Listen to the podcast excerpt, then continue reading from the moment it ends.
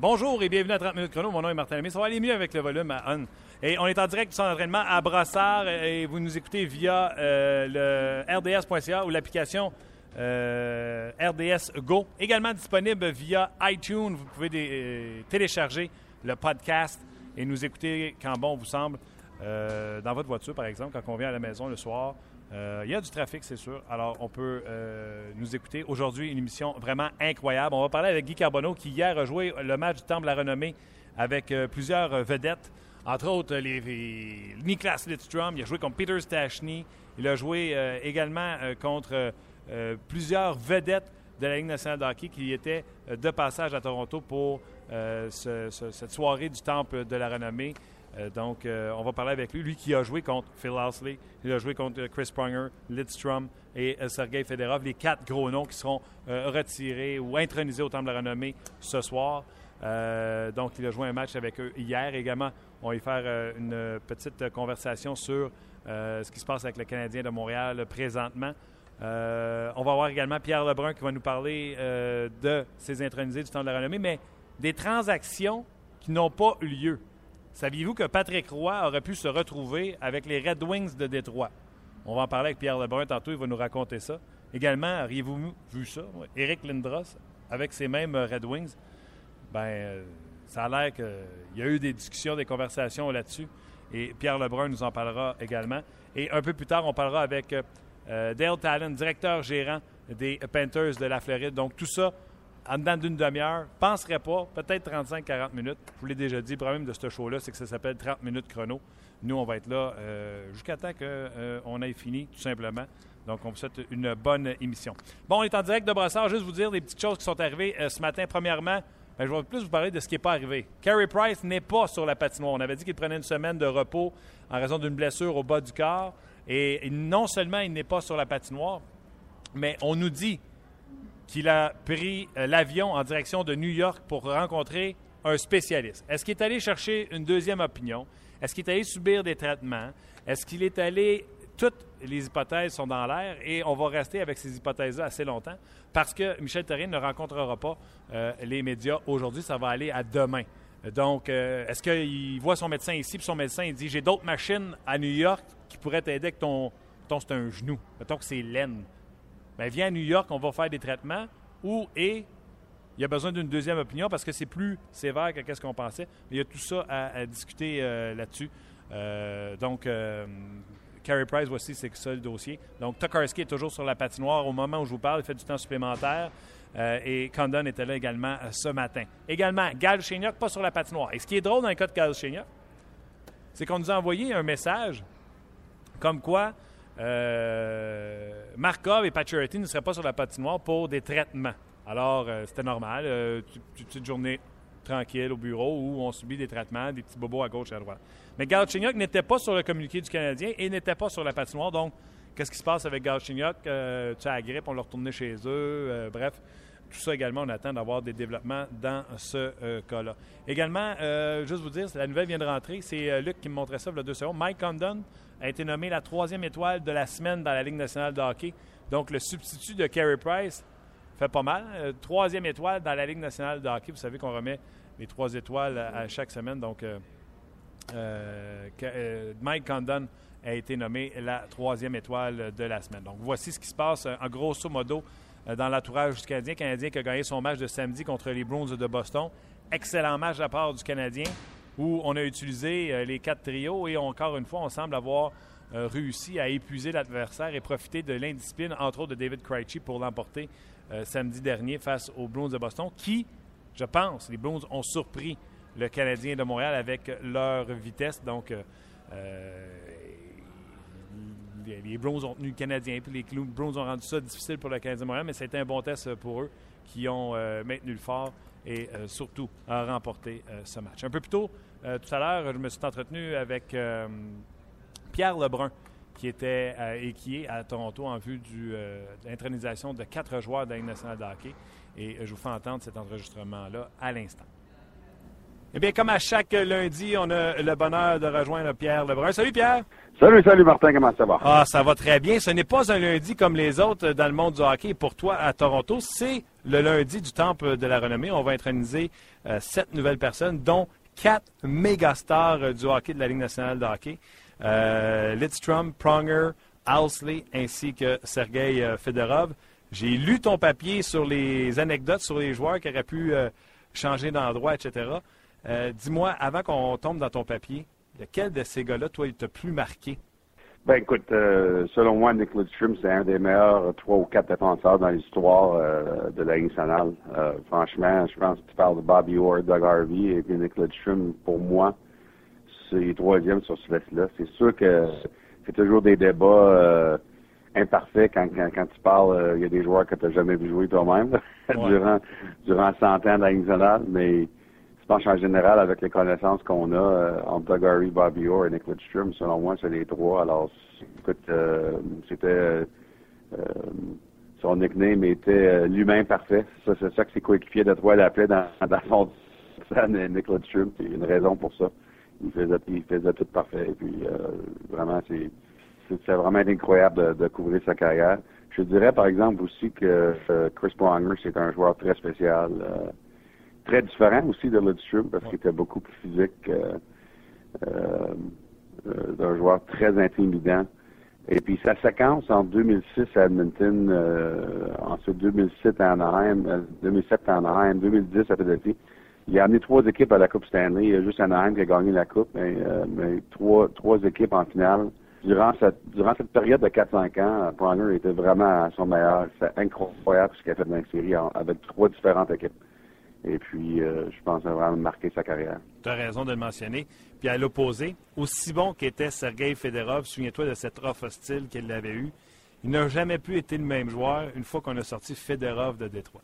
Oui, c'est vrai. Écoute, un joueur très talentueux. Euh, Steve Kaiserman euh, dit toujours que Fedorov était plus talentueux que lui-même, mais on sait qu'Eiserman est très humble.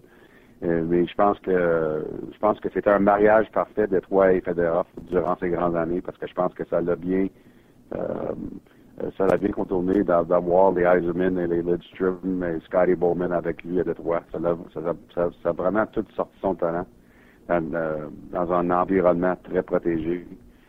Mais raison. Je pense que euh, c'est un peu, ça fait penser un peu à Malkin qui est protégé à Pittsburgh un peu parce qu'il peut jouer derrière Crosby, dans le sens que c'est Crosby qui prend beaucoup d'attention, qui parle aux médias. Je pense à la même chose à Détroit dans le temps. Fedorov, il peut juste vraiment faire le focus sur le hockey. Puis c'est Eisenman qui, qui prenait vraiment toute la pression. il, y a, un parallèle, je pense, entre euh, la façon que ça se passe avec Malkin et, Crosby. On voit ça plus souvent aujourd'hui. Il y a Jonathan Taze qui est aussi bon des deux côtés euh, de la. C'est une menace offensive, mais défensivement, on a souvent parlé de Fedorov comme étant un des meilleurs joueurs défensifs de la Ligue nationale de hockey. Est-ce que tu trouves que c'est le meilleur parallèle pour les jeunes qui nous écoutent, qui ne l'ont pas vu? Parce que, tu sais, 94-95, les gars qui ont 20-21 ans nous écoutent, euh, eux autres, ils n'ont pas connaissance de ce qui s'est passé dans ces années-là.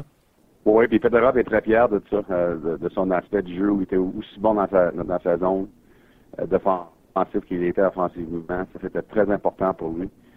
Écoute, au point que, à cause qu'il patinait tellement bien, une année, quand les Red Wings ont eu plusieurs blessures à la défense, Scotty Bowman a joué Fedorov pendant 6 ou 7 semaines comme un défenseur. Oui, monsieur, Je pense que le monde, le monde oublie ça, mais euh, quasiment, euh, c'est très rare pour euh, euh, la d'avoir un avant qui est capable de faire ça. Et puis, euh, justement, j'en parlais avec Wayne Gretzky la semaine passée. Gretzky dit l'autre gars qui a fait ça, c'est Mark Howell, qui a joué à défense et en avant durant sa carrière. Mark Howell qui est dans l'entente pour la renommée aussi.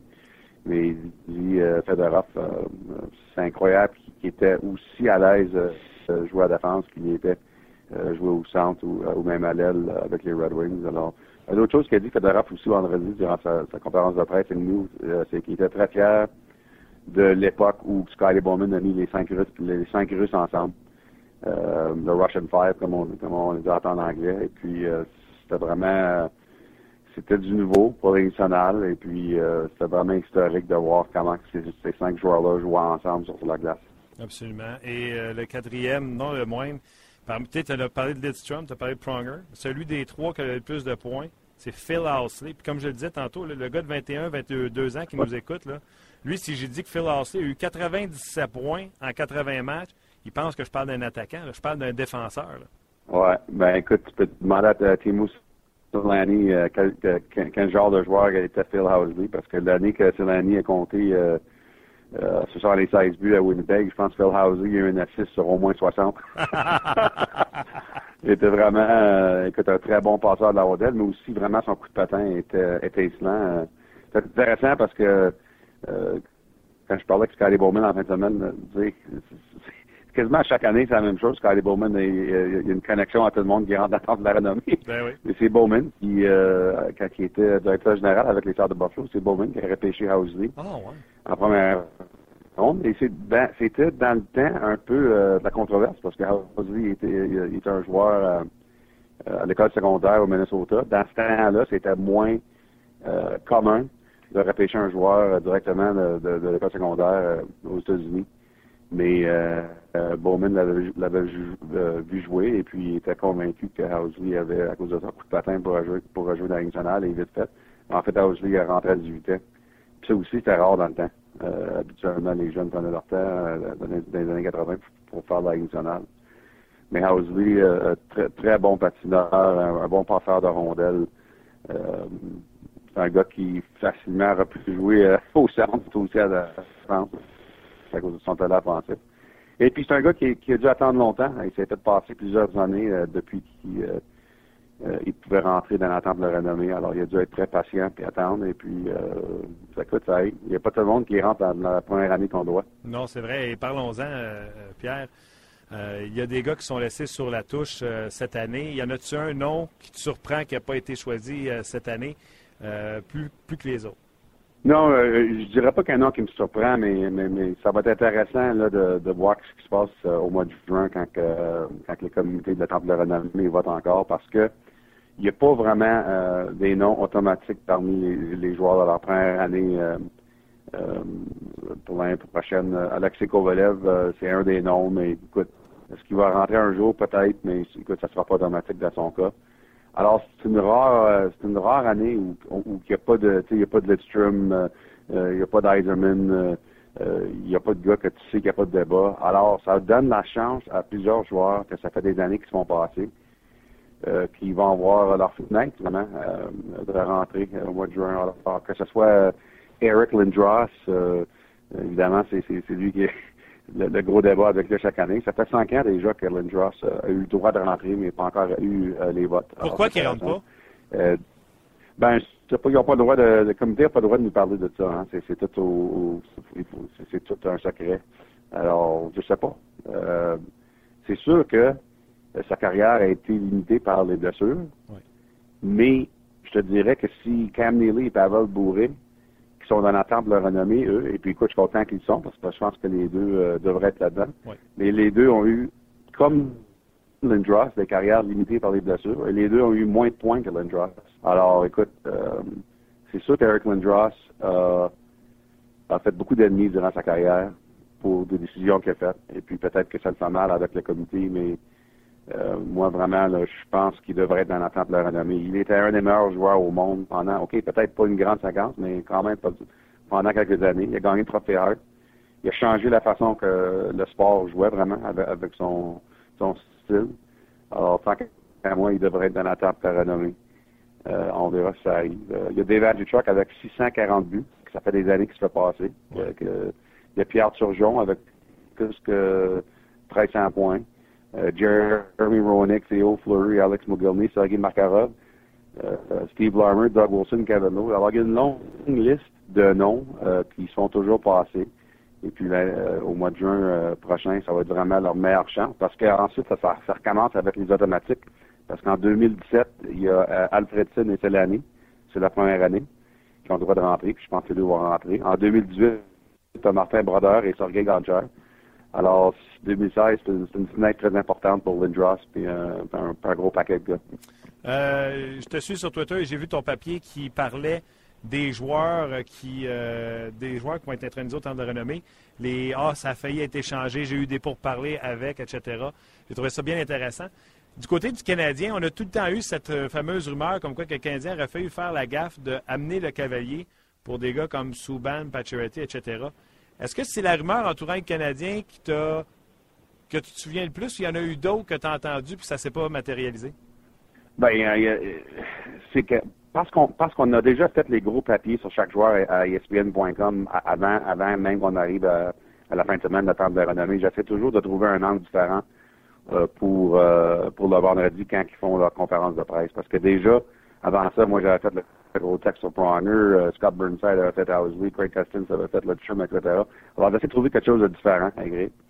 Et puis ça fait des années que, je trouve cet angle-là. En fait, l'année que Patrick Roy a été mis dans la table de renommée, euh, Patrick a eu du fun avec nous autres euh, parce qu'il avait sorti le, matin de sa conférence de presse qu'il avait entendu qu'il euh, y avait aussi une bonne chance d'aller à Détroit qu'il y avait d'aller au Colorado, un Canadien là, fabuleusement échangé. Ah ouais. Et puis tu peux t'imaginer comment ça aurait peut-être changé l'histoire, ça, si Patrick Roy aurait rentré avec cette équipe-là des Red Wings. Ben oui. Avec Lidstrom et Velerov, Eiservin et toute la gang.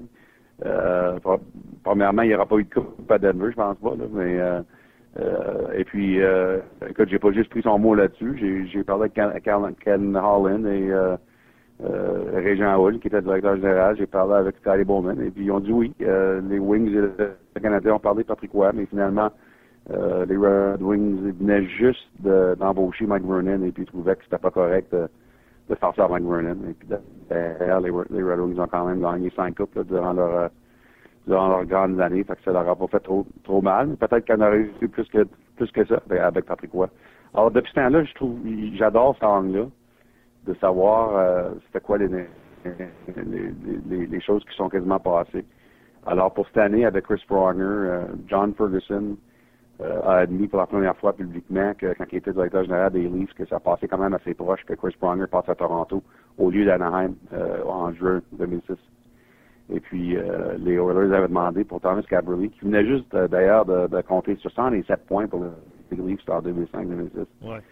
Euh, les Oilers voulaient Cabrelli et un jeune Alexander Steen, ainsi qu'un premier choix euh, pour, pour Pronger. Et puis, Ferguson euh, avait promis à Cabrelli qu'il n'était pas pour l'échanger. Alors, il a gardé son mot à Cabrelli.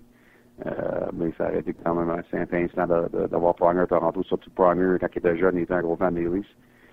Mais comme Pronger m'a demandé il contacte à pas arriver parce qu'évidemment, son échange à Anaheim lui a donné sa, sa seule Coupe Stanley. ah oui, ça aurait été tough à Toronto. Alors, toi, McCabe était tough aussi. Oui, parce que vraiment, c'est euh, à l'entour de ce temps-là que les Leafs, après plusieurs années dans les séries, avec Pat Quinn, euh, les Leafs ont commencé vraiment leur, leur euh, le descendre et puis euh, ben, ils ne sont vraiment pas retrouvés depuis ce temps-là. Non. Euh, fait que ça n'aura pas vraiment bien fini, je pense, pour Ponger, finalement, à Toronto. Alors, je pense que ça a bien tourné.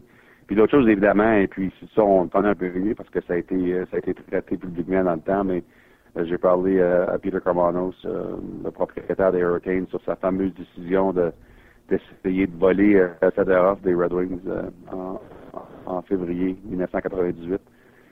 et puis avec un offre parce qu'il était agent libre, Fedorov dans le temps. Et puis écoute, Fedorov a finalement compté 28 millions de dollars en cinq mois en 98 de la façon que, que l'offre des Hurricanes avait été construit. Ça avait été construit de même pour mettre beaucoup de pression financière sur Mike Ellich, le propriétaire des Red Wings. Mais les Red Wings ont quand même gardé Fedorov. Ils ont donné son 28 millions dans cinq mois. Et depuis ce temps-là, ça a toujours été la guerre entre Illich et Carmanos. C'est sûr. Écoute, en terminant, tantôt tu as parlé que le Canadien avait failli échanger euh, Patrick Roy à Ken Allen. Est-ce que Ken Allen ou Régent Hull T'ont parlé des noms qui venaient en échange? Non, il ne voulait pas donner les noms. euh, probablement. Je blâme pas, là. Mais c'est intéressant parce que Caroline a dit que l'autre euh, fameuse situation, c'était dans le temps que les Nordiques euh, échangeaient Eric Lindros. Ah oui? Euh, que selon Ken Holland, le vendredi, il m'a dit que Québec avait essayé de rentrer des toits là-dedans avec les Rangers et les Flyers. Et puis que parmi les joueurs que Québec aurait voulu avoir, c'est un jeune Nick Lidstrom. Oh! fait que, ouais. Mais Ken Allen a dit euh, non, merci. Euh, les Wings savaient déjà que, euh, serait un très bon joueur. Je pense que Lidstrom avait déjà joué une saison dans la nationale euh, quand Lindros a été changé de Québec à Philadelphie.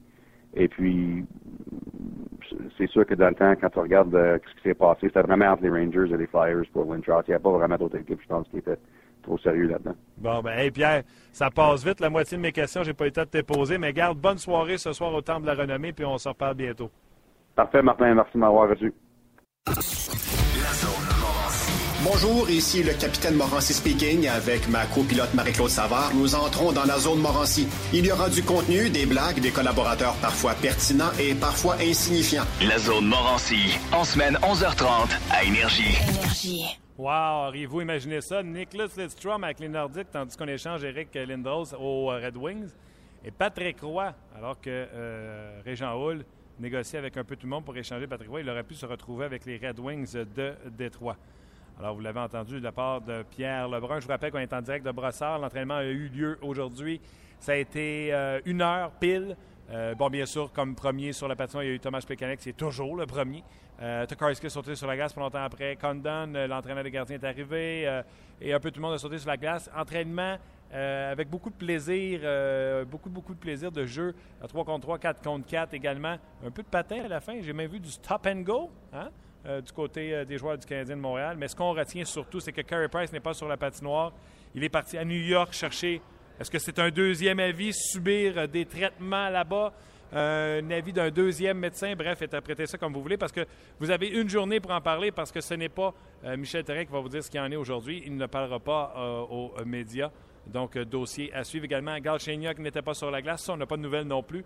Et Markov, Faturity n'était pas sur la glace, mais eux n'étaient pas là en raison de euh, traitement.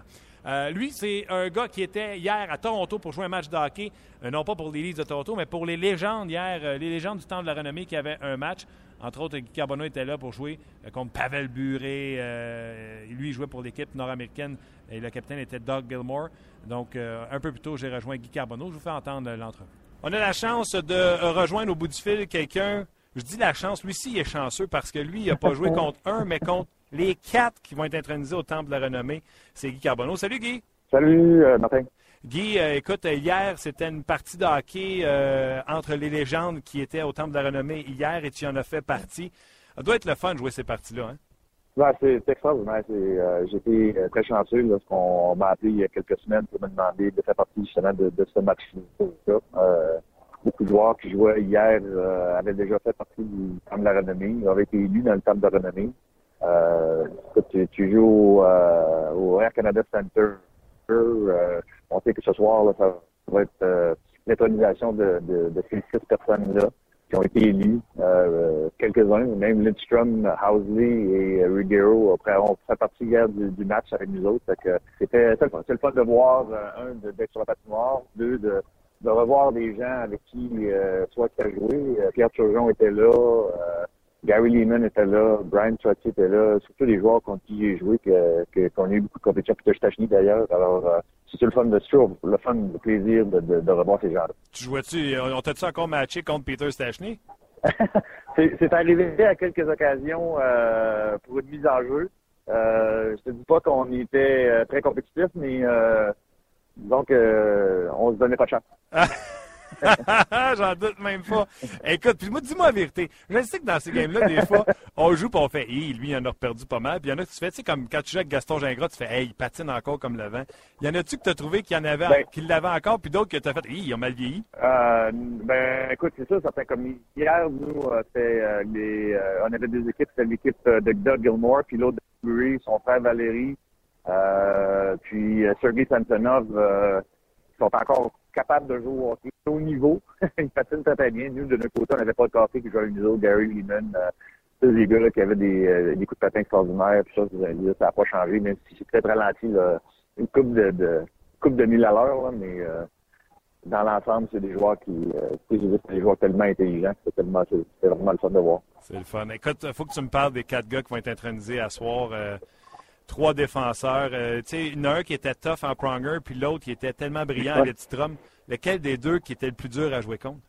Ouais, écoute, c'est sûr et certain, on va toujours revenir euh, au, style physique. Euh, Pronger, euh, à cause de ça, était vraiment difficile, mais Letitrum était tellement intelligent. on en parlait justement dans la chambre hier. C'est pas mal tout le monde qui était là hier ont, eu la chance de jouer soit avec ou, contre contre lui. Puis, euh, être capable de jouer si longtemps, euh, être sur la patinoire, euh, lui, il jouait entre 25 et 30 minutes par match, euh, sans prendre de pénalité. Euh, il était extraordinaire avec son bâton. pour être capable de jouer défensivement, puis être capable justement de produire offensivement. C'est vraiment, c'est vraiment le fun de le voir. Tout le monde avec qui tu parles parle de lui comme un gentleman, un gars qui respectait le, le, le, hockey, qui respectait les joueurs sur la patinoire. Euh, mais c'est sûr qu'un gars comme Prager, euh, un, style un petit peu plus différent. Puis Phil Housley, mais lui, le Phil, c'était vraiment un, une machine offensive. Euh, pas un gros joueur, euh, pas un joueur qui joue physique. Euh, je dis pas que c'était pas un, un mauvais joueur défensif, là, mais c'était un joueur qui était vraiment plus euh, plus axé sur l'offensive. Et euh, ça, c'est un demi un demi joueur d'avant. Ouais, ben, c'était peut-être toi qui as eu à plonger le plus souvent devant lui euh, sur l'avantage numérique. ben, disons, j'ai quand même chanceux que ces trois joueurs-là, ces trois défenseurs-là, jouaient euh, dans, la conférence de l'Ouest. Alors, on n'avait pas vraiment la chance de, de, voir ou de jouer contre eux euh, huit fois dans les années 80 ou quatre, cinq, quatre fois dans, les, dans les années 90. L'autre gars, c'est Sergei Fedorov. encore une fois, je veux dire un joueur extraordinaire, explosif. Euh, le, il y avait tous les atouts. Ça a été un joueur euh, qui a produit offensivement. Il a, il a gagné euh, le trophée que sorti comme joueur défensif. Alors, euh, c'est pour dire qu'il était capable de faire les deux. Ouais, mais là, à moins que ma mémoire me fasse défaut, toi, tu en as trois, puis lui, il en a juste deux. Ouais, mais lui, il est au temps de la renommée. Moi, je le sais pas. euh, non, mais ton nom est encore sur les listes. J'ai encore su les listes des joueurs qui sont en attente. Il y a toi, il y a Vincent Danfous qui travaille ah. avec nous autres. Euh, tu es un joueur spécial dans ton genre. Euh, on a intronisé des joueurs qui étaient à des spécialités euh, défensives. Tu y penses-tu encore? Tu, tu, le souhaites-tu encore?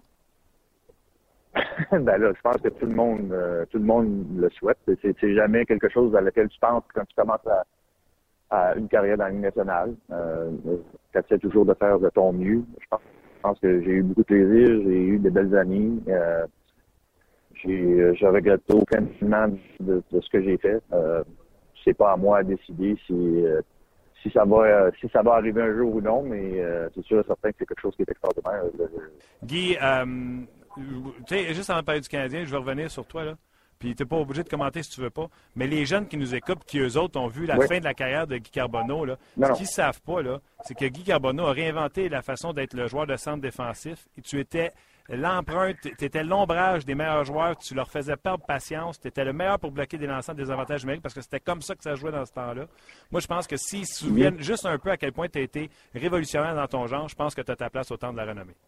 Ah, mais je te remercie. Écoute, moi, c'est sûr certain que toute ma carrière, quand j'ai commencé, j'étais plus euh, un joueur offensif, un gars qui aimait compter des buts, euh, euh, faire des passes. Euh, j'avais beaucoup de points, que ce soit dans le junior, dans la Ligue américaine. C'est sûr que lorsque je suis arrivé à Montréal, mon but, c'était pas de jouer 3-4 sur, sur un patinoire plus souvent, mais c'était pas c'était pas vraiment pour changer mon style. Je pense que mon but, c'était vraiment d'enlever la rondelle à l'adversaire le plus rapidement possible pour qu'on puisse se porter à l'attaque. Le fait que j'étais capable justement de, produire offensivement aussi, euh, ça, permet, ça, me permettait justement de, décrire des revirements.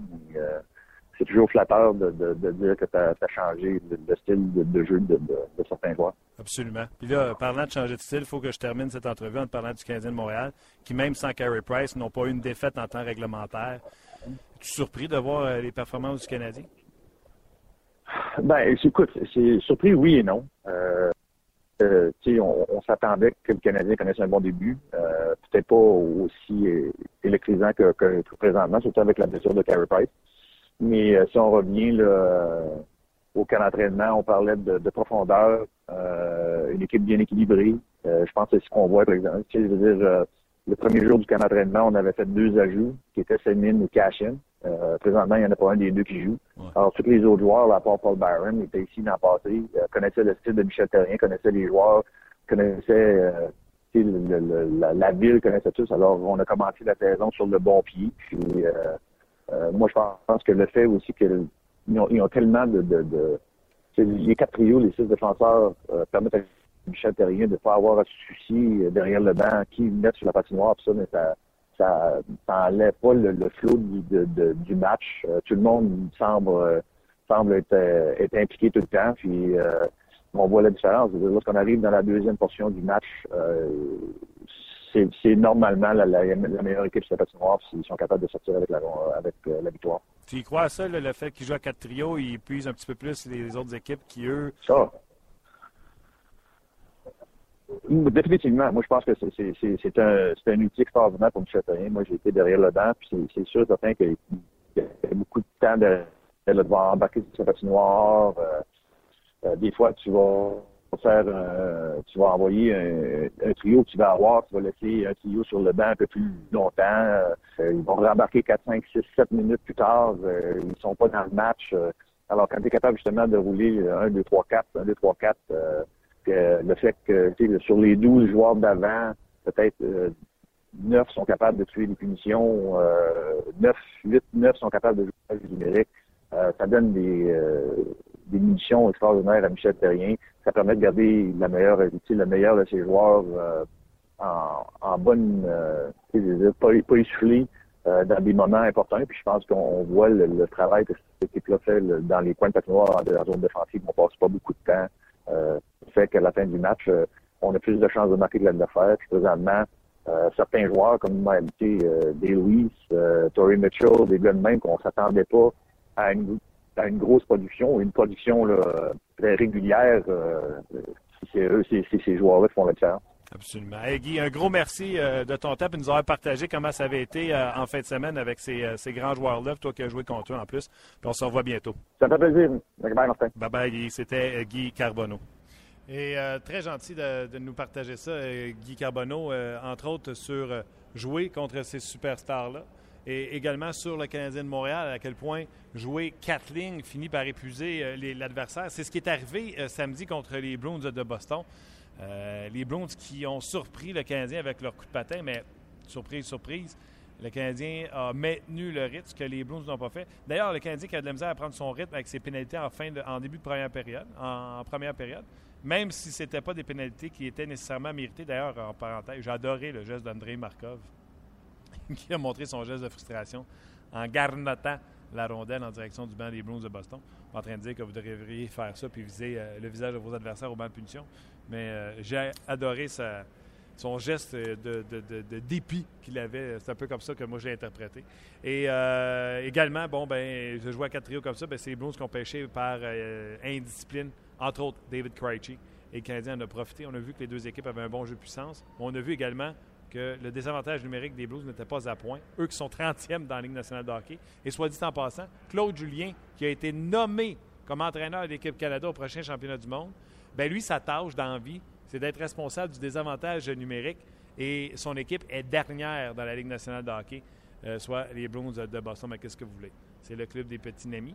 Euh, je ne certainement pas pour ça que Bill Peters a été nommé euh, entraîneur adjoint à l'équipe Canada, lui qui ne performe pas avec euh, les Hurricanes de la Caroline, mais pas une seconde, pas une seconde, pas une seconde, pas une seconde. Alors, euh, déjà, deux entrevues très intéressantes à mon humble avis. Et dans quelques instants, on va s'entretenir avec Dale Talon, directeur gérant des Panthers de la Floride.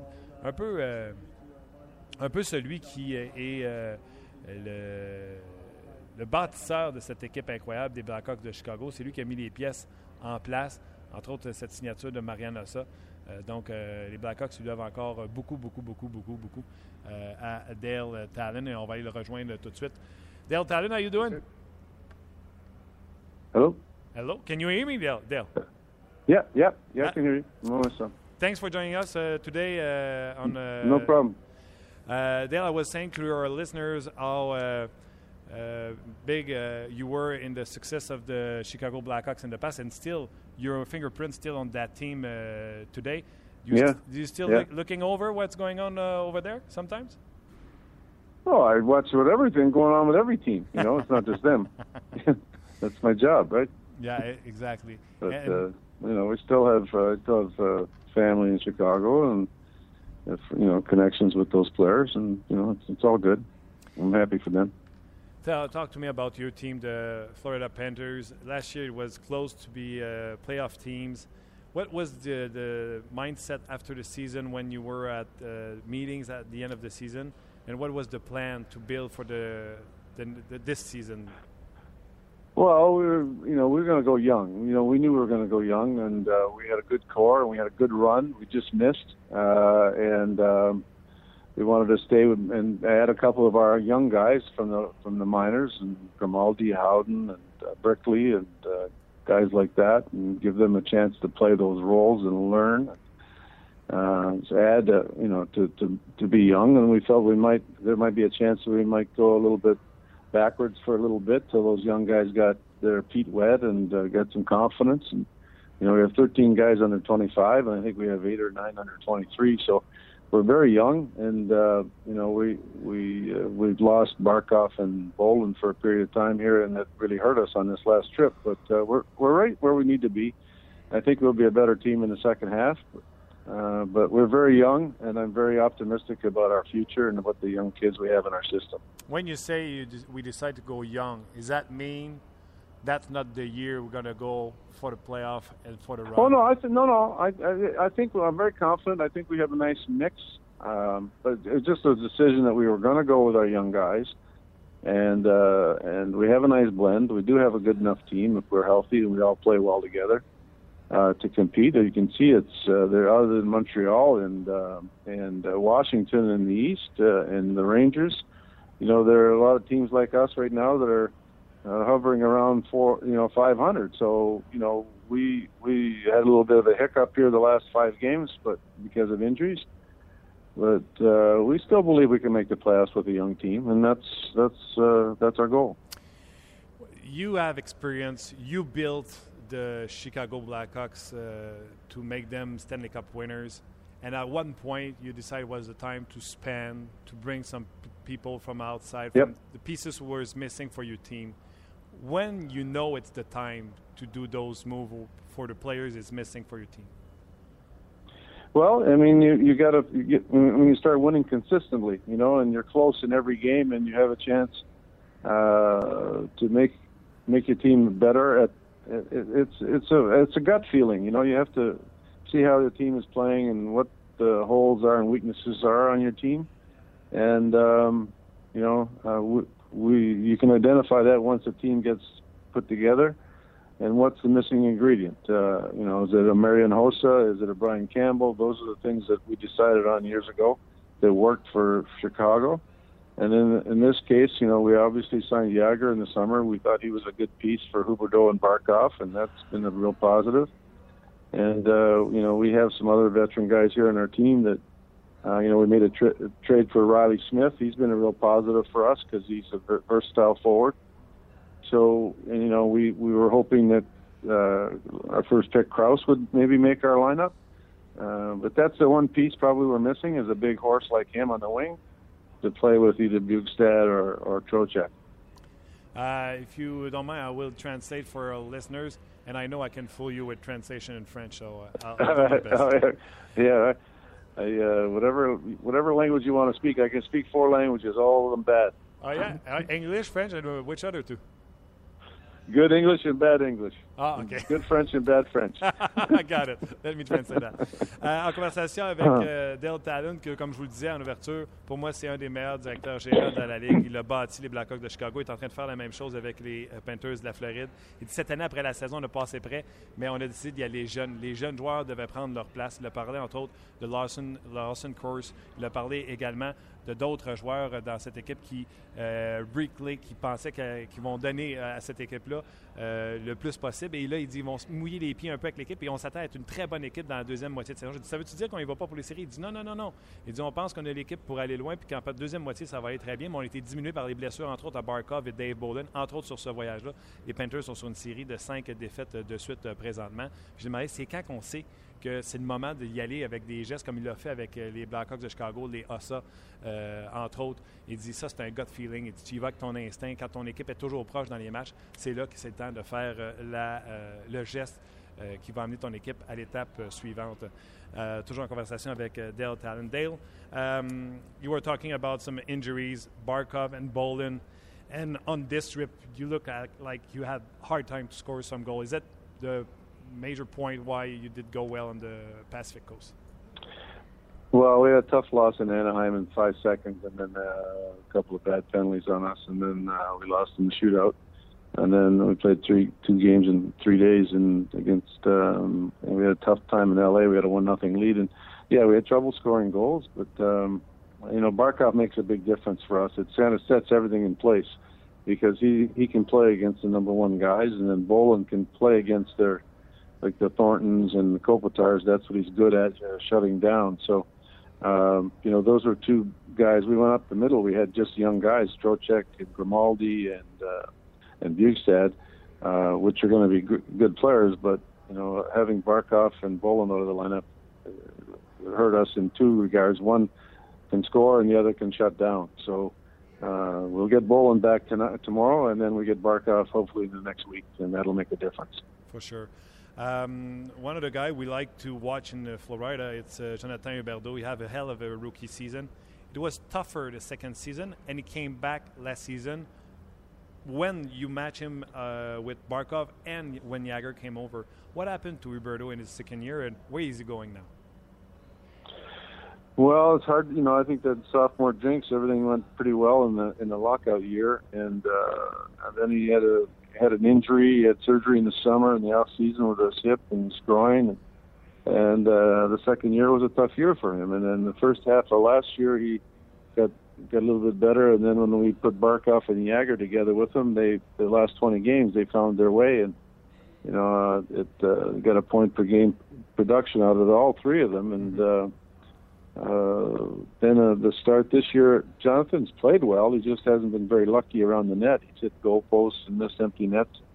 And and Jonathan is very unselfish. He needs to be a little more selfish and shoot more. He, he's always a pass first guy. That that whole line is all pass first. Barkov, Jagr, and Huberdeau. So we need somebody to shoot. Mm-hmm. And um, though he's not scored a goal in the first 14 games, he's played well and uh, you know, obviously we need him to score. If he doesn't score, then you know it's it's trouble for our team. But uh, I'm confident he will score. For sure, I, Dale. Let me ask you something. I know you're a good friend. You saw uh, Marc Bergevin uh, growing in your uh, beside you, uh, under your wing. Mm-hmm. I'm very sure you have a good relationship together. You had a guy named Fleischmann with you last season, and he went away to Bunbury. Yeah. Another, another good friend of you and Marc Bergevin and then he had a PTO with Montreal. And my only thought was, for sure, Marc Bergevin asked Dale Tallon what went good and what went wrong with Fleischman. And he decided to sign him and give him a PTO. For sure, you gave him good scout report.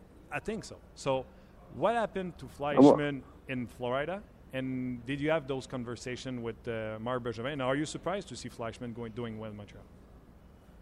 No, I'm not surprised. I think he just had needed a change. You know, the last couple of years here in Florida, he lost his confidence with us, and uh, um, you know, he he was supposed to be the guy, one of the top guys, and I think now in Montreal, he fits a nice role there. And he's not the top guy, and he's fit in nicely. And uh, uh, you know, Flash was really good for us for a couple of years, and then he just lost his confidence. And um, uh, you know, he, he's a good player, and they took a chance on him. And you know, Berge asked me my opinion on him. I gave him the, fa- the facts. I gave him the truth, and um, you know, he's he's fit in nicely. He's a good fit for that, and a nice piece to the puzzle to that team. And when you give uh, ad- advice or you you talk with Bergevin, it's it's a matter of uh, how good the person is, or it's all around around the player. Well, can you keep a secret? Of course, we are just a uh, hundred thousand to listen. So can I. Good one. All right, you got me. Uh, talk about uh, Marc Bergevin. Uh, you surprised the success he have as a GM. You saw him. Uh, no, grow. he's he's brilliant. I I think he's fantastic. Uh, you know, I, um, you know, Berge and I are very close, and uh, very happy for him, and I had no doubts that he would not be successful. He's he's uh, he's terrific at what he does, and uh, you know he, he's a he's a sponge. He knows every he knows a lot, and he wants to learn, and uh, he's got great ideas, and uh, he's a breath of fresh air. I'm, I'm happy for him. He's great. Because he took the half of your uh, knowledge book. Do you think you're going to make a trade? Someday? you're going to be able to make a trade someday together? Well, it depends. It better he better give me a good, better player than I give him. That's the deal. That's the deal. All right, Dale. Thank you very much for taking the time. It was uh, very big okay. fun, and I know you're always available for the media here in Montreal and in Quebec. Yeah. So thank you very much, and hope to talk to you very soon. Merci, merci beaucoup. Merci. Mon plaisir. Bye bye. All right. Bye. Quel gentil monsieur Dale Talon qui euh, Oh, s'est entretenu avec nous euh, aujourd'hui. Euh, vraiment un bon monsieur, euh, Dale Talon, qui, euh, peut-être vous ne le savez pas, est né à Rouen-Noranda, mais a joué tout son hockey mineur en Ontario et depuis longtemps est associé aux Blackhawks de Chicago, maintenant avec les Panthers de la Floride. Je vous le dis, c'est une machine à fabriquer des équipes de hockey. Il sait où qu'il s'en va. Talon était un défenseur lorsqu'il jouait au hockey. Et je vais vous traduire ce qu'il a raconté au sujet de euh, ce qui se passe présentement avec son équipe, cinq défaites de suite. Bien sûr, il a parlé de Barkov et Bolin qui sont absents. Il dit Barkov joue contre les meilleurs joueurs adverses et Bolin, le deuxième meilleur joueur adverse. Les deux n'étaient pas là, donc c'était dur pour nous de, de, de- de- tuer les, les, les, les rushs offensifs, les, les attaques des, des équipes adverses. Et il dit dans le cas de Bolin, tout tourne autour de lui, même l'attaque. Donc euh, ça fait très mal sa blessure. Bolin devrait revenir au jeu d'ici peu, d'ici le prochain match ou le second. Et Barkov la semaine prochaine, donc ça va aider. Dans le cas du Berdo, tu sais, quand je vous dis, des fois, il faut faire attention. Berdo, deuxième saison, plus difficile. Là, on était là, la gang de la deuxième année. Peut-être qu'il n'a pas pris ça au sérieux. Euh, Dale, il nous dit non, il était blessé à l'aine, euh, eu de la misère à revenir, peut-être pas le même camp d'entraînement à cause qu'il était blessé à l'aine. Et là, ça va bien pour lui. Euh, L'an passé, on l'a matché avec euh, Barkov et Yagar. Et pour les 20 derniers matchs, ces deux, ces trois gars-là ramassaient un point par match, tout simplement. Et il dit là, c'est un peu plus difficile pour lui. Pourquoi? Pas chanceux, frappe des poteaux, manque des buts déserts. Euh, il dit aussi, il va falloir qu'il apprenne à être égoïste. Parce que Barkov, Huberdo et Yagar, c'est des gars qui pensent à passer en premier et non pas à tirer au filet. Donc, à un moment donné, ça prend quelqu'un qui tire au but et Huberdo doit le faire euh, de son côté. Et j'ai demandé de voir euh, pour euh, Thomas Fleischmann. Il dit Fleischmann, bon joueur pour nous. Euh, m'a emmené, il a perdu confiance, il est tombé des deux premiers trios. Et euh, oui, il a parlé à Marc Bergevin, puis j'ai dit ce que je pensais de joueur. J'ai réessayé, j'ai tenté ma chance en disant euh, ben, qu'est-ce que dire, tu sais, c'est une bonne personne, euh, tatati tatata. Il dit Es-tu capable de garder un secret? J'ai dit absolument. Je dis on est juste 100 000 à écouter. Ben, il dit moi aussi, je suis capable de garder un secret. Fait que là, je fais bon, OK. Mais c'était fait avec euh, euh, très sympathique de la part de euh, Fleischmann. Puis en terminant, j'aimerais te parler de Marc Bergevin. Il a été excessivement élogieux. Il a dit C'est une éponge, c'est un gars qui veut toujours apprendre. C'est un gars qui est très curieux, etc. Et j'ai demandé Tu penses-tu, vu qu'il est parti avec la moitié de tes connaissances, que vous allez être capable de transiger un jour? Ben, il est parti à rire puis il dit On va essayer, mais il est bien mieux de me donner un meilleur joueur que je vais lui donner un joueur. Donc, c'était Dale Talon qui a eu euh, même la gentillesse de nous euh, saluer en français à la toute fin. Donc, euh, voilà pour Dale Talon. Comme ça, on va essayer de vous amener de temps en temps des gens de la Ligue nationale de des dirigeants, des joueurs qui font l'actualité avec les Panthers de la Floride. Les Panthers qui vont tenter de se maintenir autour de 500 pour la première moitié de saison, qui vont tenter de rester proche de la course aux séries éliminatoires pour ensuite euh, avoir une deuxième moitié de saison au-delà des attentes et euh, participer aux séries euh, éliminatoires dans le cas de, des Panthers de la Floride. Donc, voilà ce qui complète pour les entrevues d'aujourd'hui. Je vous rappelle que sur la patinoire au centre d'entraînement à Brossard, Carey Price n'y était pas, donc on nous avait dit une semaine dans le cas de Carey Price. Et il n'était pas là aujourd'hui. Et on dit qu'il est parti à l'extérieur, à New York. Est-ce que c'est une deuxième opinion qu'il veut? Est-ce que c'est des traitements qu'il s'en va subir à New York parce qu'ils ont de la technologie qu'on n'aurait pas ici à Montréal? Je ne parle pas des connaissances de médecins, mais bien sûr, mettons un appareil euh, de résonance parce qu'il y a euh, des ligaments étirés dans un genou. Mettons. Est-ce que les appareils sont plus performants à New York, donc il est parti à New York pour ça? Euh, donc, Pa- Price n'était pas sur la patinoire, mais c'est pas grave. Mike Condon est nommé la troisième étoile de la semaine dans la Ligue nationale de hockey. Euh, c'est pas peu dire. Derrière, Patrick Kane et euh, Tyler Seguin. Si je vous dis Tyler Seguin, Patrick Kane, Mike Condon, trouvez l'intrus. Ouais, il c'est sa première saison, puis on ne savait pas qu'il serait rendu là. Et surtout, euh, personne ne le connaissait avant le début de la saison. Mike Condon puis euh, euh, c'est des superstars dans la Ligue. Donc, tout un remplaçant pour. euh, tout un remplaçant pour euh, Carey Price. Vous dire également que Pacioretty et Markov ont subi des traitements, n'étaient pas sur la patinoire. Et euh, pour une raison, j'ignore, euh, Galchenyuk n'était pas là également.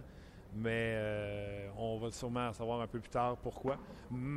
Michel Terrien ne s'est pas entretenu avec euh, les médias aujourd'hui pour nous dire ce qui en était. Donc euh, voilà ce qui terme à l'émission. J'espère que ça l'a euh, rempli vos curiosités. Je vous le dis là, aujourd'hui, Luc et moi, on a mérité notre salaire. On a travaillé excessivement fort.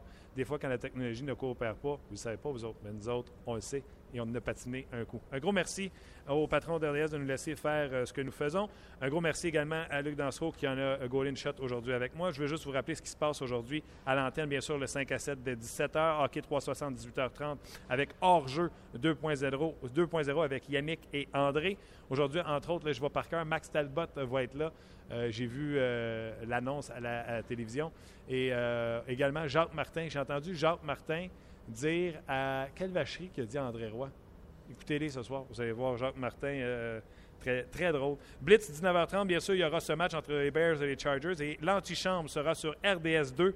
euh, et également, après le football à RDS, euh, Denis Gauthier, Guillaume Latendresse, Stéphane Fizet, moi-même et le Doc Guimont y seront. Moi, je serai là pour vous jaser dans ma chronique On jase. On va parler, bien sûr, de ce qui se passe dans le pool, le grand pool Ford. D'ailleurs, parlant du grand pool Ford, il y a un clavardage dans 10 minutes sur Facebook avec moi-même euh, pour euh, vous voulez faire les transactions dans votre euh, grand pool Ford? Vous avez des questions, tel joueur ou tel joueur, je vais vous dire qui joue avec qui, quel temps de glace qu'il a. Ne vous gênez pas, participez un grand nombre sur le Facebook de RDS. Donc, merci beaucoup d'avoir été là. On se reparle demain. On sera encore une fois en direct de Brassard et nous aurons les développements dans le dossier de Carey Price, entre autres. Donc, soyez là demain sur le RDS.ca et le RDS Go pour 30 minutes chrono. Bye bye.